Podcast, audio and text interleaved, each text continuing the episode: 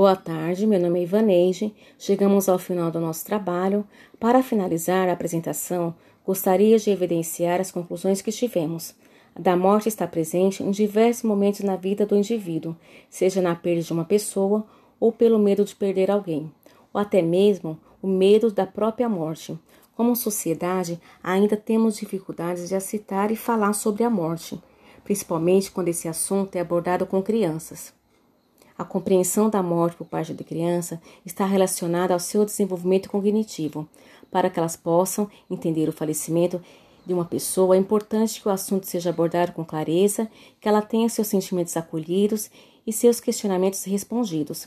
A criança, assim como o adulto, também vivencia o luto. Omitir informações sobre a perda de alguém que ela ama poderá dificultar a elaboração do luto e aumentar seu sofrimento psíquico.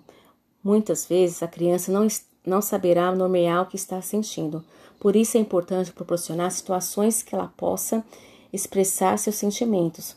No atendimento terapêutico, o psicólogo poderá trabalhar com crianças enlutadas por meio do brincar e do conto de fadas. De acordo com Clay, o ano que a criança brinca, ela expressa fantasias, ansiedades, medo, ameaças, prazeres e conflitos. A análise desse sentimento permite ao psicólogo compreender a realidade psíquica da criança, podendo assim auxiliar na resolução de alguns conflitos. Os contos também proporcionam uma reorganização das percepções do mundo, possibilitando uma nova ordenação nas experiências existenciais da criança. Coelho 2000